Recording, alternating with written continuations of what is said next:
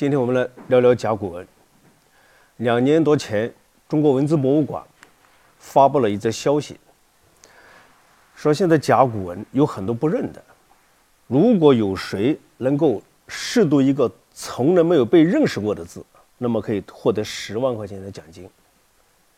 如果有谁能够把一个过去认过的字，但是呢解释的不足，把这个不足给它弥补开。可以获得五万块钱，这是一个悬赏。这个背后呢，当然是，呃，对我们这个甲骨文这个文字的一个呃研究的促进。好，我先来讲一下什么叫甲骨文。甲骨文是刻写在龟甲和兽骨上的文字。龟甲是指的是乌龟壳的肚子那块，当然也有背甲的，很少，大部分是乌龟乌龟壳的肚子那块。比方说这块，这就乌龟壳的肚子那块。那么上面就有文字哈，这是龟甲。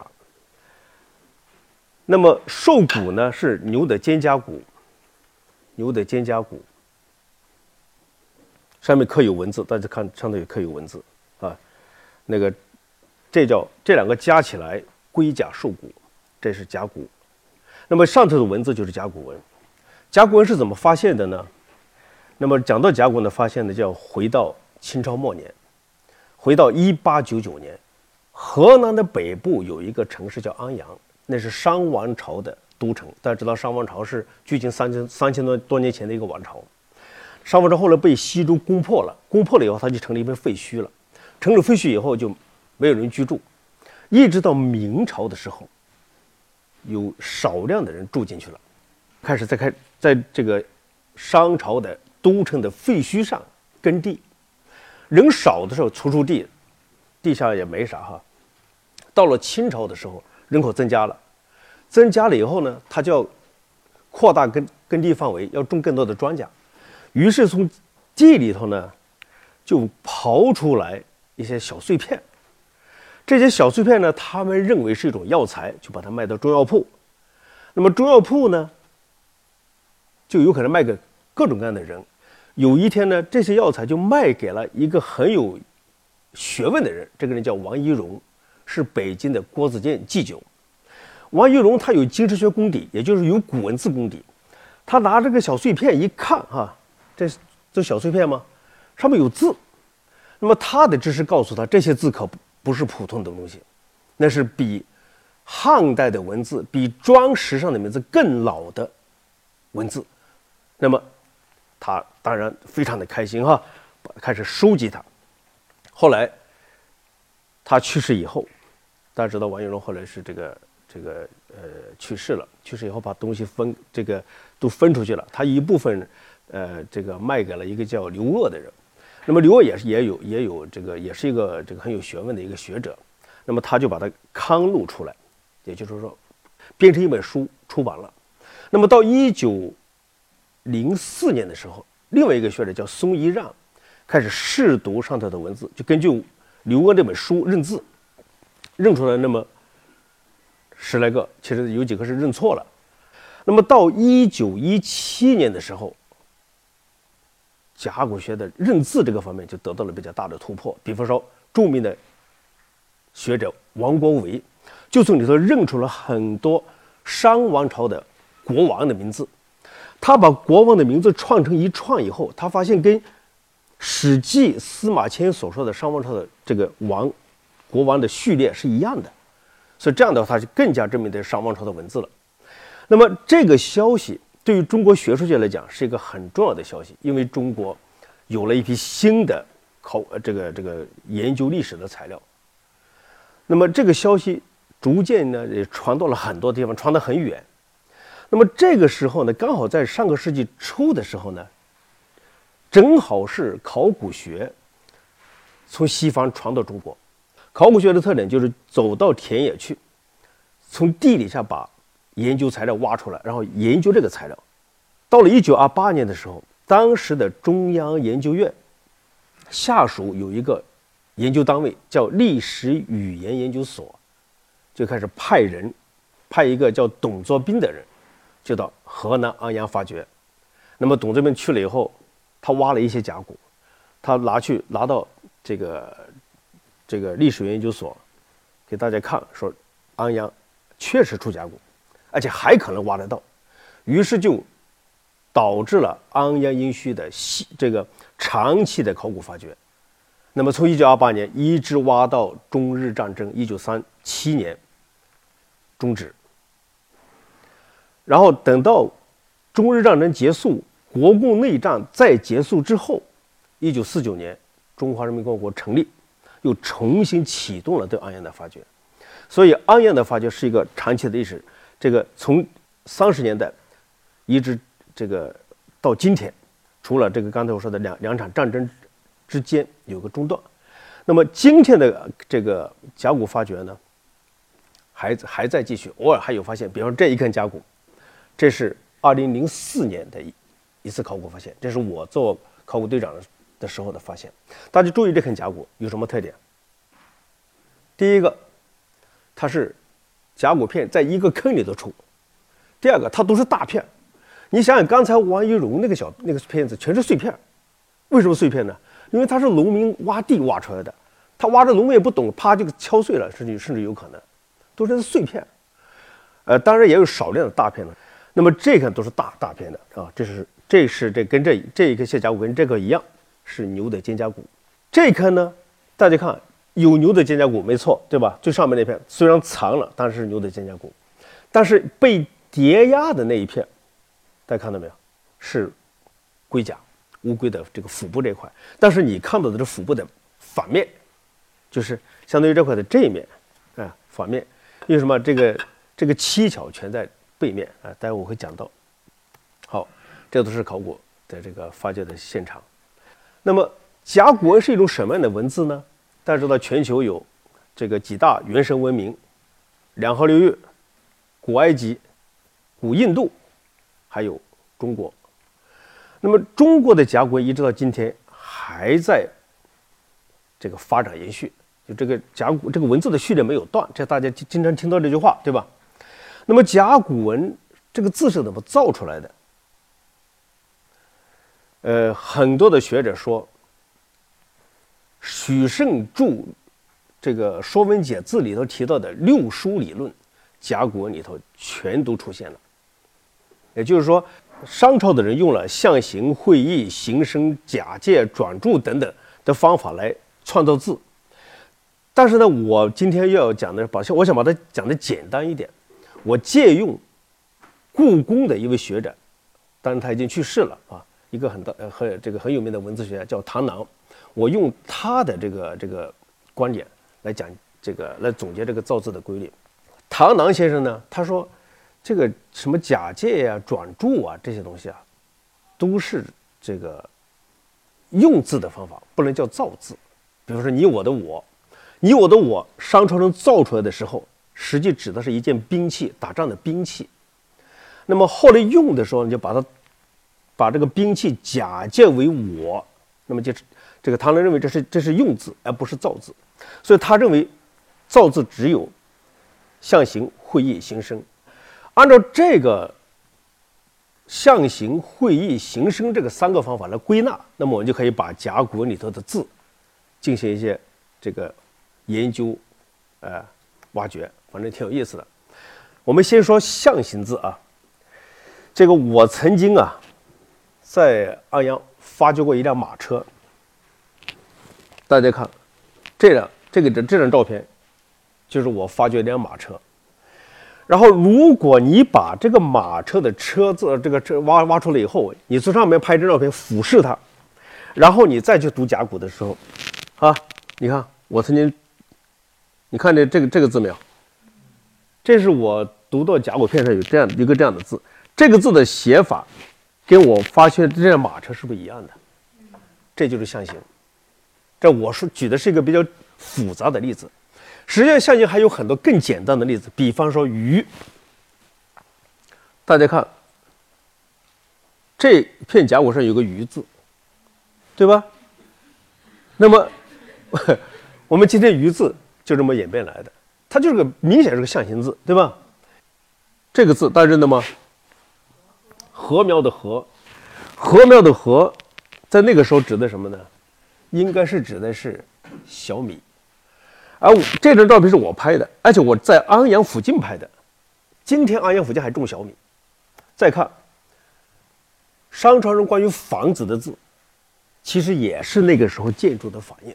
好，我就不细说了，对吧？这是象形字，象字还有很多，比如说器物、动物，很多象形，比如老虎、大象，是吧？这种动物，它都是这个这个象形字。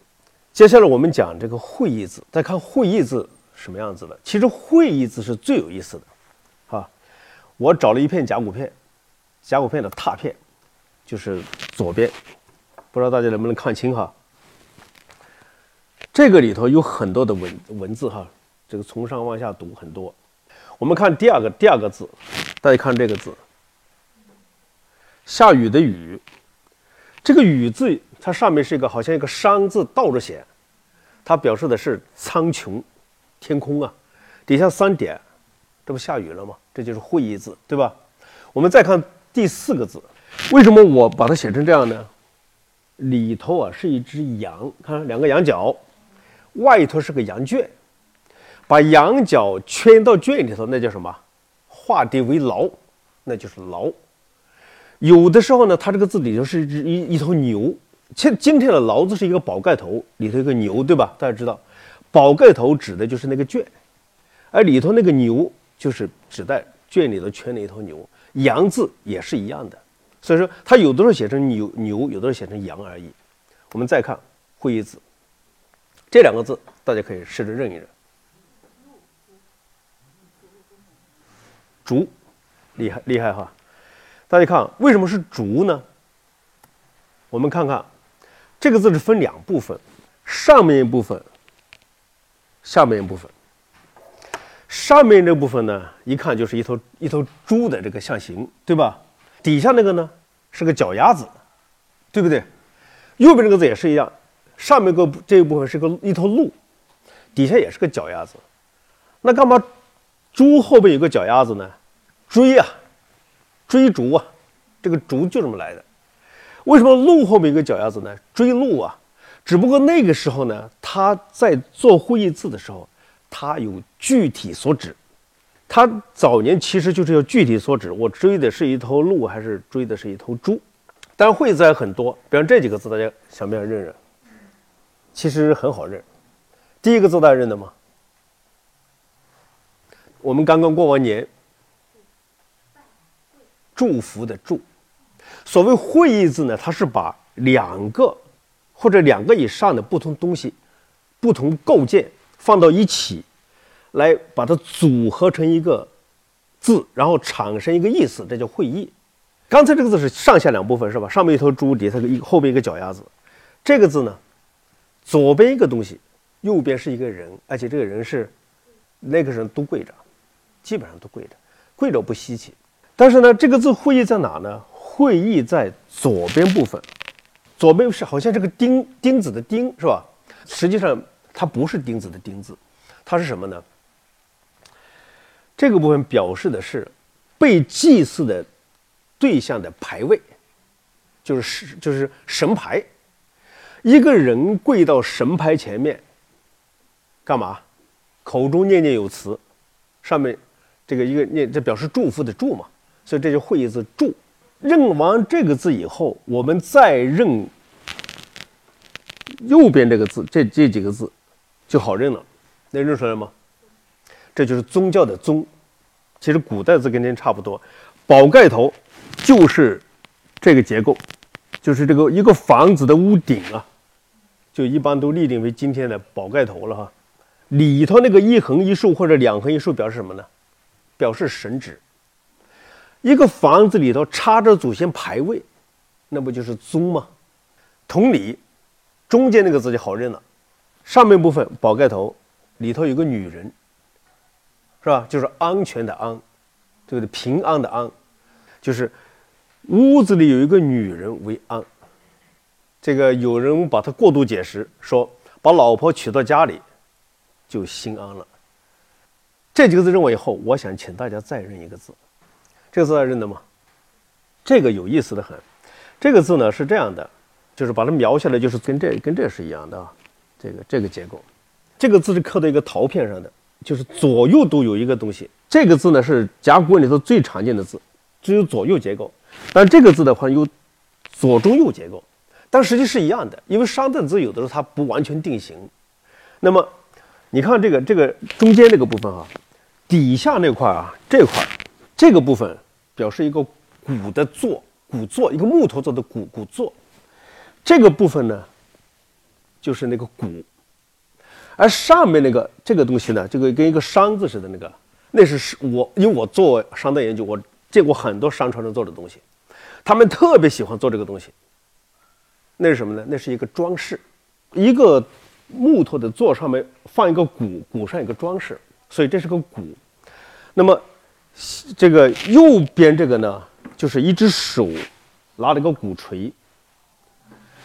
左边是左手拿了个鼓槌，哎，大家注意哈，那个时候不像现在，今天我现在我们可以坐这么高的凳子，对吧？那个时候都是坐在地下，地下坐着，坐这高，他的鼓也很低嘛，鼓座这么低就够了。然后坐地下两只手敲，这就是敲鼓的“鼓”字，明白了吧？这就是“鼓”字。这个“鼓”字在甲骨文里头经常写法是写成这样，他写写写两边就行，会意嘛。这边是双会，两个鼓持敲，那个是一个一个一个手敲，表示表示会意。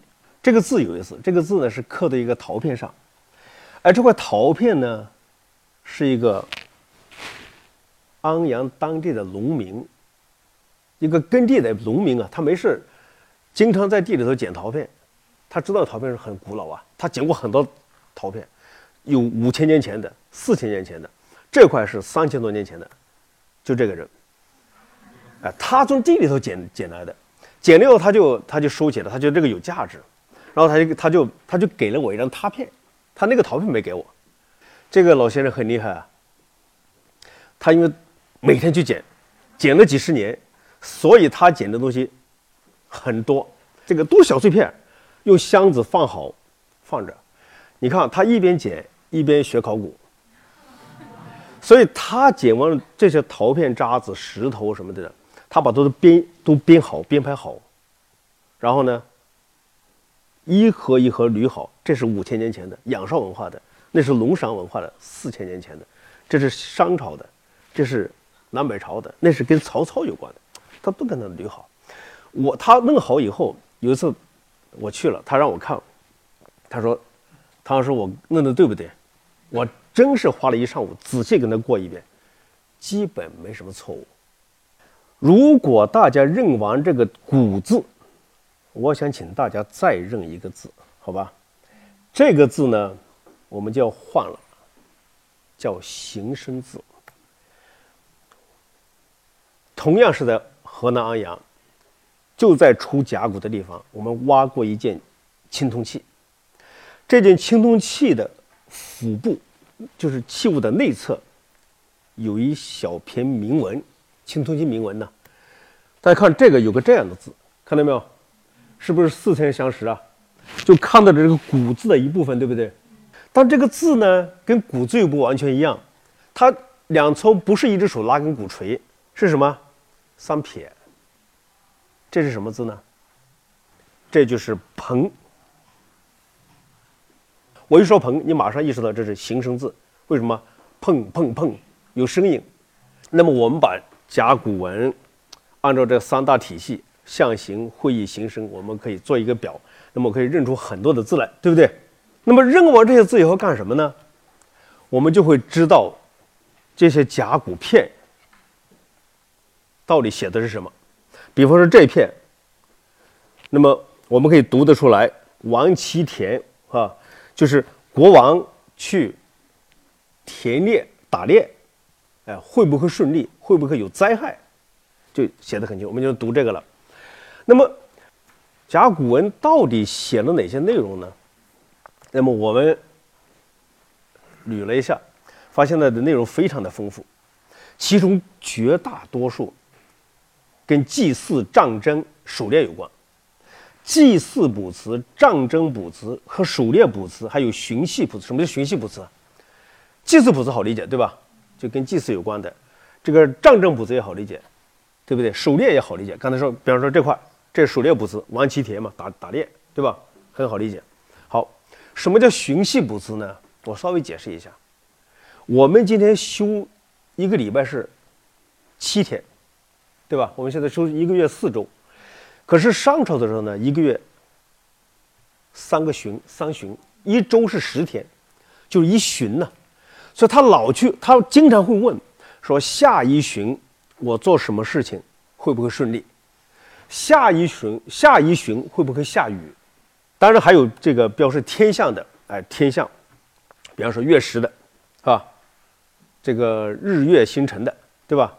有，还有病患，比方说这个一个著名的人物妇好，大家知道这个商朝的一个很有很有名的一个女一个女的，那么她。这个得了得了病，会不会这个牙齿痛？如何如何？就讲她的病况。当然还记录了很多人物。刚才我讲了，卜辞上或者甲骨文里头提到了很多的商朝的国王，其实富豪也是人物啊，提到好多人物等等。所以有了这些内容以后，我们就可以研究三千年前那个王朝，就很丰富了。根据这些甲骨文，我们能够看到三千年前一些什么现象呢？我们来看一下，就是三千年前它的历史文化，就是说甲骨文给我们提供了大量的关于三千年前的那个历史和那时候的文化面貌，对吧？首先，我们看看三千年前那个人那时候的人怎么生活的。其实甲骨文就有好多信息。你比方说这张图片哈，这些字，当然这里头有的是金文，有的是甲骨文，这都是那个时候的字。从这些字就能看出看出来那个时候。平常商船人怎么生活的？你比方说，我们今天的旗帜，军队的旗帜，是不是？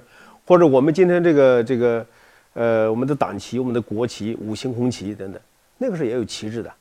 所以，我我们不可能挖出一面三千年前的旗帜来，对不对？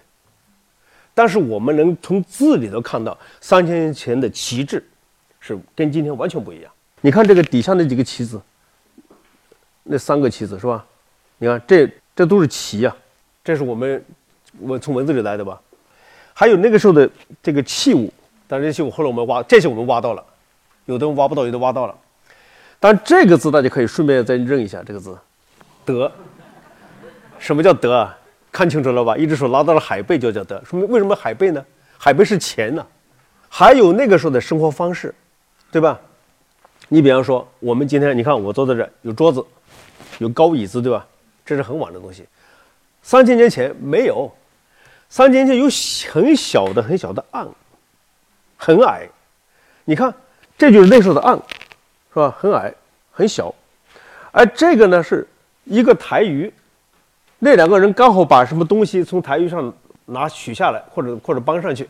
那个时候生活，那时候生活方式，你看到这是不是想起日本？对吧？除此之外。甲骨文还给我们提供了大量鲜活的人物资料，比方说富豪。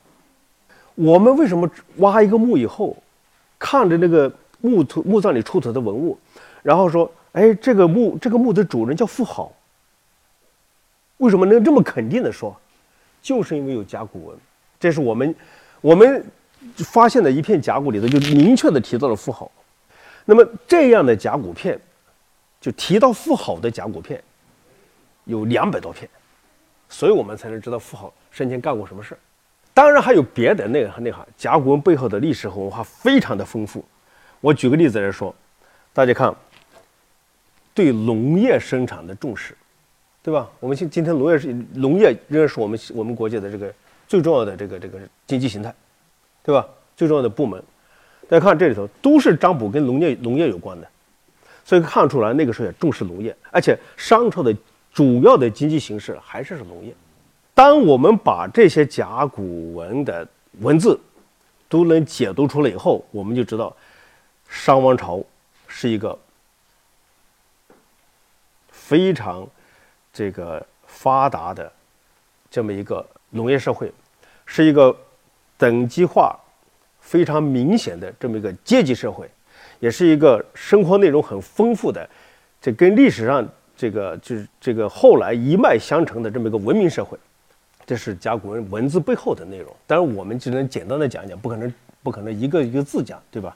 那么如果一个字讲的话，他有专门的学者、专门的古文字学家，他他们一辈子在这个这个从事这项研究。另外呢，我想讲一下什么呢？就是我们很多人对商王朝的一个误解。由于甲骨文的发现，大家都以为商朝人的文字是用刀刻了刻出来的，认为商朝是刀笔文字时代，把它叫刀笔，这是错的。其实甲骨文呢，只是碰巧保存下来了。真正商朝这个社会，那个时候的日常书写，肯定是毛笔字。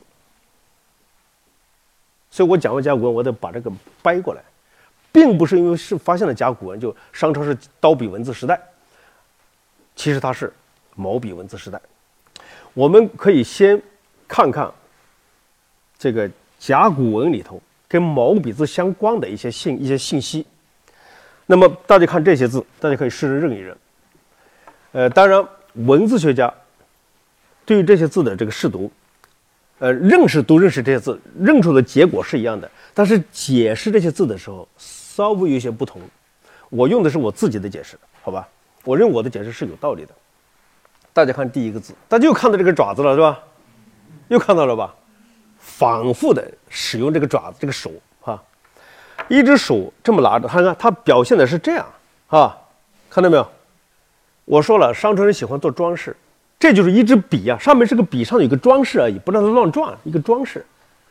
拿了一支笔在写字，这就历史的史，书写下来就是历史的史，这是拉毛笔的拉法，对不对？看第二个字，第二个字是点，什么叫点啊？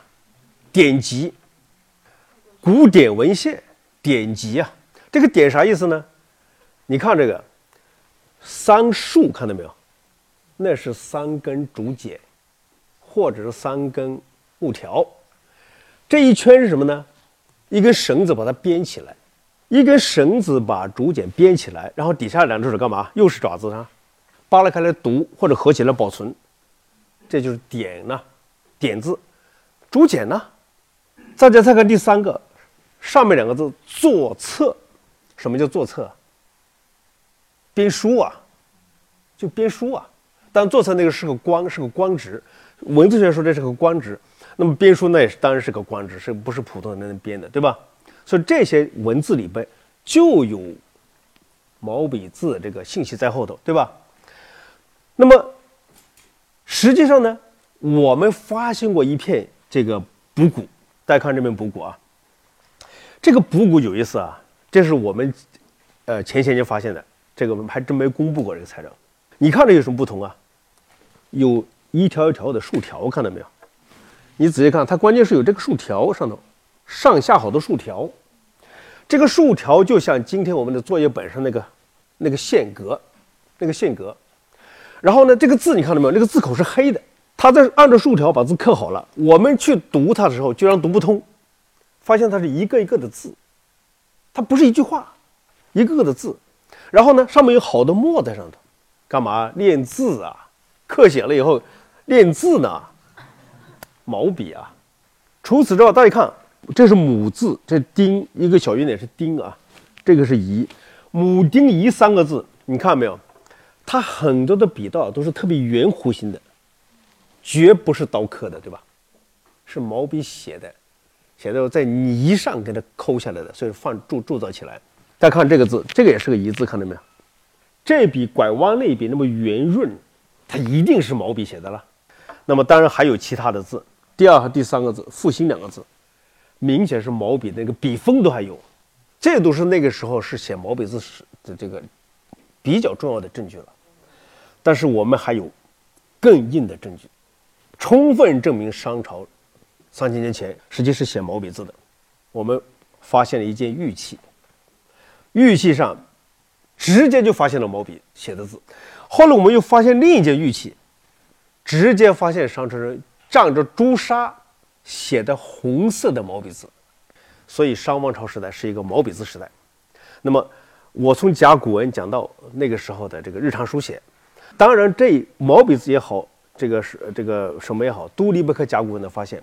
如果没有甲骨文的发现，我们也不会认识到今天丰商王朝丰富的历史文化，也不会知道那时候是写毛笔字。所以，甲骨文也好，毛笔字也好，这都是三千年前的古文字。那么，正是因为有了龟甲上的和树骨上的文字，我们才知道那么多的信息。我们先讲这个吧，就这样吧。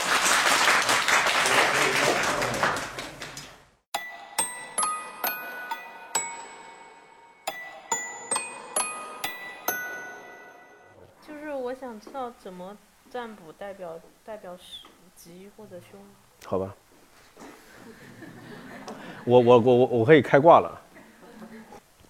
大家知道这个甲骨文，它很多都是记录占卜的结果，对吧？一篇完呃这个一条完整的卜辞，它会由这么几个部分组成：某某时间，谁来占卜，问的是什么问题，问题的结果如何？它是这四一般这是四个部分。那么重要的在于占卜。那么他问的是问的事情呢，这个可以这个事先想好，对吧？但是呢，他问的时候，他关键是要做一些准备工作。你比方说，这个补骨，他要先把这个骨头啊，这个地方锯开，把它刮平，然后还要做个很重要的工作，就是背后凿一些小坑。凿完坑以后呢，再钻一个小圆洞。准备好了。这个时候占卜的时候，把问题问完以后，问题的结果根据什么什么来判断？是根据正面的那个开的裂痕来判断。正面开裂，补甲也是一样，正面有很多裂纹，这叫补兆。根据裂纹来判断吉和凶。那么怎么样判断吉凶呢？其实秘密在后边，就是在后边那些凿的小小小槽。和钻的小孔，占卜之前钻凿好。占卜的时候呢，他要拿火去烧，所以后面有经常有黑点，拿火烧，烧到一定程度以后，你像你钻凿完了以后，这个厚薄不匀嘛，然后这个人挖了个坑，这个人又挖了个洞，到了一定时间以后，它啪就裂了，裂了以后这边就开个裂缝。占卜的这个人做完以后，一般国王都卜兆，国王就说：“嗯，根据这个卜兆，我下一次打仗我一定怎么怎么着。”我去打猎一定会安全很安全啊！下个礼拜会下雨，他就开始开始说这个结果了。但是呢，就什么样的补照是好的结果，什么样的补照是不好的结果，这个是个非常有意思的问题。很多人想知道，美国有位学者专门做过这个这个这个研究，就是根据正面的补照的这个夹角，因为补照的补它就是一般是列个列个竖纹。然后列个横纹嘛，这叫卜嘛，加占卜的卜就这么写啊。好，一个竖纹，一个横纹，他们去研究，看看是这个夹角是锐角，是吉还是凶，或者夹角是钝角是吉还是凶，就想找出这规律来，还是长短。结果呢，很遗憾，没找出任何规律来。所以今天要回答这个问题，还为时过早，还不知道。但这个研究还在继续，不知道什么原因，也有可能这个读卜照的时候就是胡说八道，对吧？反正你装成完了以后，然后我就开始估摸着，这个确实是目前为止还没有做，这这个研究还不够。我但是我觉得哈，在大数据时代就有可能，为什么呢？因为过去的统计啊，它只是 yes or no，就是是还是不是，下不下雨，下雨还是不下雨，呃，有这个有灾祸还是没灾祸，就这两个嘛。我们可能有必要把它辨别出啊，什么时这个哪个就什么时间段，是吧？是什么样的文这个补照？过去我们没没有重视嘛？或者是说我问的是什么事情？我们问的是打仗呢，还是我问的是打猎，还是我问的是下雨，还是我问的是收成好不好？将来等到这个大数据有出来以后，根据这补照做成图形，这个现代科技发达，这些是有可能能够。解读出来的，但是今天不可以。这是这个哈，我们下一个吧。唐老师，我想问一个问题，就是刚才听到您讲小屯，就是因为以前是一直有一个为什么那么几千年没有在小屯这片土地上发现这个甲骨片？但是在一八九九年，王懿荣他得到这个契机。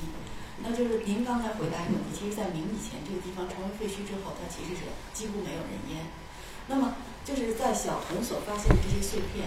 和我们近几十年来，我们大陆有很多新的发掘的结果。那么，在这个发掘的这个甲骨片的地点和原来小屯的这个地点之间，它有没有什么联系？这是要还是说的说的很复杂了。就是三千年前西周把商王朝打下来以后，呃，刚开始呢，商王朝是这样的，呃，商王朝是还有人还有人活着，他等于很多都推，就最后还还在。然后周王呢，他就说：“哎，你们还是在你们的地盘好好活着。”我呢就撤了，只不过呢他又不放心，他就设了所谓三监，就把他的这个这个收书、管收、蔡书、霍书放到安阳的周边，去监视他。那么商朝的王子武庚还在那个地方生活，还带着商朝人住的呢。但是这个事情很短，因为很快武庚就叛乱，叛乱完了以后，周人二次东征又把他打垮了。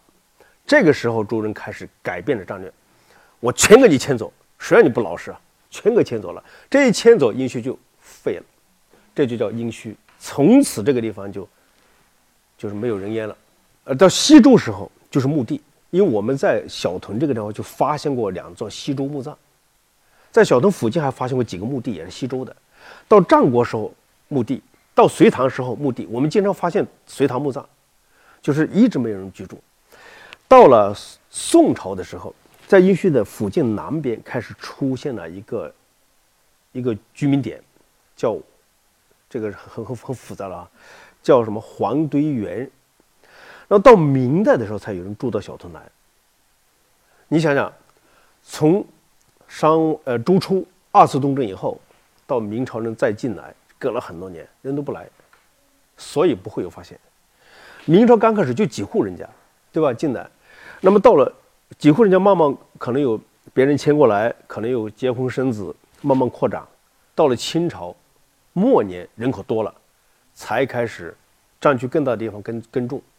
而他耕作的地方呢，恰恰就在小屯。而小屯，今天我们来看，小屯村底下以及小屯的南边和北边，这个这一片，刚好是殷墟的核心区，也就是说，商王朝的都城的最重要的部分。我们把它叫宫殿宗庙区，宫殿宗庙区占卜就是在这个地方，也就是说，小屯刚好是那时候占卜的地方，占卜完了以后，他就一坑一坑埋下去。